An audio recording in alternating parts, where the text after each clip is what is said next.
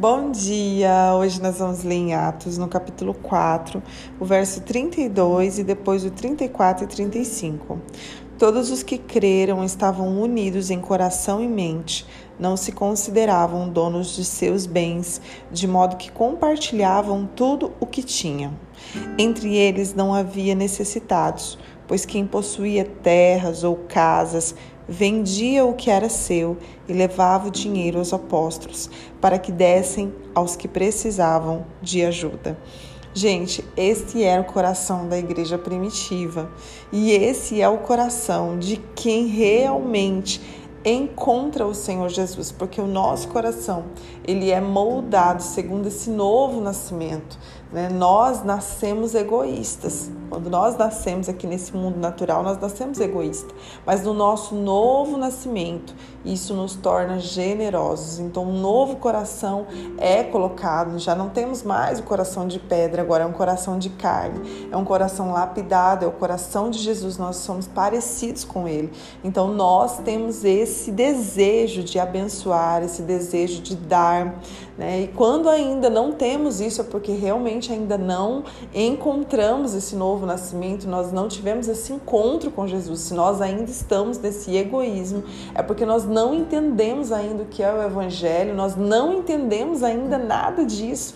Então nós precisamos pedir para o Senhor: Senhor, transforma-me e dai-me esse coração, porque aqui não havia necessitados. Os que tinham, eles se doavam, eles vendiam os seus bens para ajudar uns aos outros. Não havia necessitados. Gente, pensa que coisa linda. E isso é só o verdadeiro evangelho que consegue nos transformar.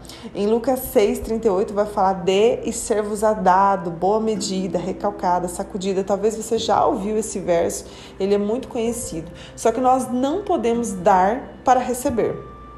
Né? E se ainda estamos caminhando dessa forma, porque ainda estamos caminhando no egoísmo.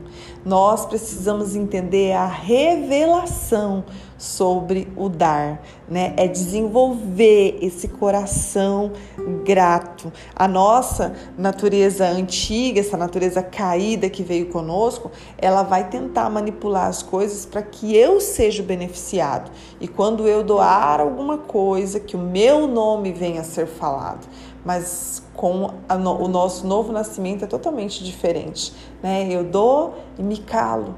Eu dou e não quero que meu nome apareça, mas que o nome do Senhor Jesus seja glorificado através das minhas atitudes. Nós olhamos para Ananias e Safira, em Atos 5 vai falar sobre eles. Né? Eles doaram ali uma quantidade, eles mentiram na quantidade, eles mentiram. E para que isso? sendo que eles não estavam sendo obrigados.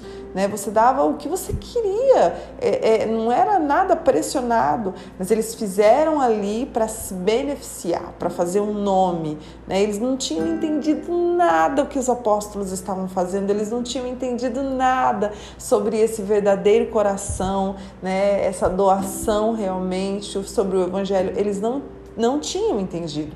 Então eles manipularam, eles fizeram daquela maneira para que os seus nomes fossem falados. Olha o que, que eles fizeram. Eles doaram, sendo que na verdade doaram todo o dinheiro, sendo que na verdade eles estavam mentindo e mentindo para quem? Para Deus, tanto que o fim deles foi triste, né? Então nós precisamos entender que é, a pessoa, quando ela tem esse coração liberal, esse coração realmente transformado pelo Senhor Jesus, ela dá rapidamente porque ela entende que nada pertence a ela, mas tudo pertence a Deus.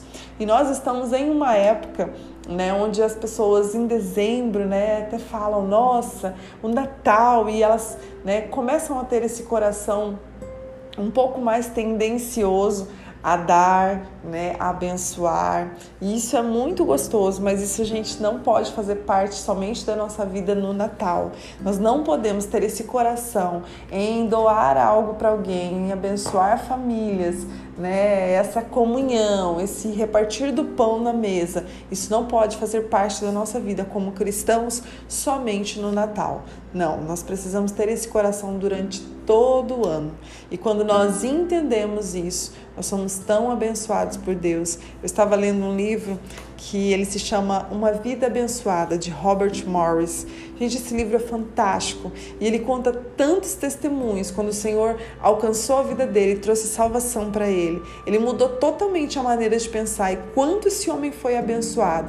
Claro que o coração dele não fazia para receber, né? Mas ele fazia realmente porque tinha um coração grato. E tantos, tantos testemunhos que você chora ao ler o livro. É um livro muito fantástico. Eu super indico para vocês comprarem, né? Para vocês lerem. É uma leitura muito abençoada.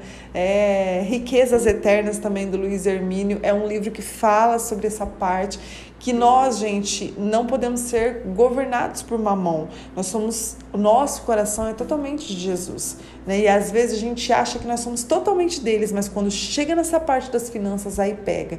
Então eu gostaria de te convidar a ler mais sobre o assunto, a se lançar mais e que nós possamos durante todo ano, né, termos esse coração agradecido, termos esse coração em beneficiar aos outros, em se doar para os outros. Eu, o ano passado, acredito que foi no ano passado, é, ou no ano retrasado, eu não me lembro agora se faz um ano ou faz dois anos, nós recebemos uma doação de 25 cestas básicas e nós começamos a doar, doamos para algumas pessoas que estavam próximas a nós e as outras a gente pensou, e agora a gente faz o quê?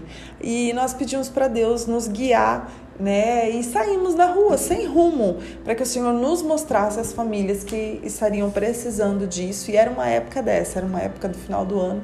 E nós começamos a andar pelas ruas e a perguntar para o Senhor: gente, tantas famílias que nós entregávamos a cesta básica e ajoelhavam no chão chorando Gente, aquilo tocou tanto o meu coração, sabe? De ver quantas pessoas estão precisando. Às vezes elas estão tão pertinho de nós e a gente não teve essa sensibilidade ainda porque estamos olhando somente para nós, porque ainda temos um coração muito egoísta. Então eu gostaria que nessa manhã você perguntasse a Deus, né, o que eu posso fazer pelo meu irmão? Talvez você não tenha condições o suficiente de entregar uma cesta básica, mas talvez você consiga entregar um chester, entregar um frango temperado, né? Entregar um panetone. Talvez você não consiga entregar algo tão grandioso, mas um pouquinho ali você consegue fazer, né? E eu gostaria que você tivesse essa sensibilidade, perguntasse ao Espírito Santo de Deus, porque ele é quem nos guia, ele é quem nos guarda, ele é quem nos leva a viver esse sobrenatural. É somente o Senhor que pode nos dar esse coração generoso. Então que nesta manhã você venha perguntar ao Espírito Santo de Deus o que você pode fazer, né? Por quem você pode fazer algo. É, e eu tenho certeza que grandes experiências irão vir e grandes testemunhos, porque é tão bom depois você poder contar, né? Um dia, gente, eu precisei de uma cesta básica. Um dia nós passamos uma situação financeira muito difícil é, e o Senhor nos enviou alguém para ir ao mercado, lembrar de nós, encher o carrinho e trazer para a nossa casa, é, ao qual nos alimentou durante muito tempo e é o testemunho que a gente conta até hoje. Então, eu tenho certeza que o Senhor pode te usar também para fazer isso na vida de algumas pessoas. Então, dê aquilo que você tem, né? dê aquilo que você pode e eu tenho certeza que o Senhor fará grandes coisas para você. Mas que nós estejamos esse coração, né, entendendo a revelação sobre o dar e não sobre o receber. Sobre o receber a gente já entendeu desde quando a gente nasceu, mas agora na nossa nova natureza nós precisamos entender a revelação do dar. Pai, muito obrigada. Que nós tenhamos esse coração, Pai, da tua igreja primitiva. É o teu coração. É o teu coração, Pai.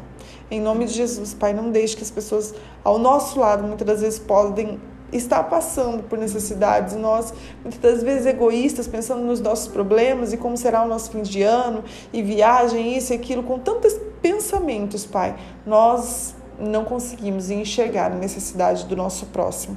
Mas eu peço a Ti que o Senhor venha nos usar em lugares inusitados, talvez com pessoas que a gente conhece, talvez com pessoas que a gente nem conhece. Mas eu sei que o Senhor trará muitas experiências a essas pessoas que estão a me ouvir e entenderem e disserem sim ao Teu chamado. Muito obrigada, Pai. Surpreenda, surpreenda, Pai, essas pessoas que estão a me ouvir e, e entenderem e colocarem em prática o dar. Pai, surpreenda elas nesse fim de ano, Pai. Que sejam surpreendidas pela tua, para a tua glória, Pai, e que esse seja um testemunho contado para muitas gerações. Em nome de Jesus, amém.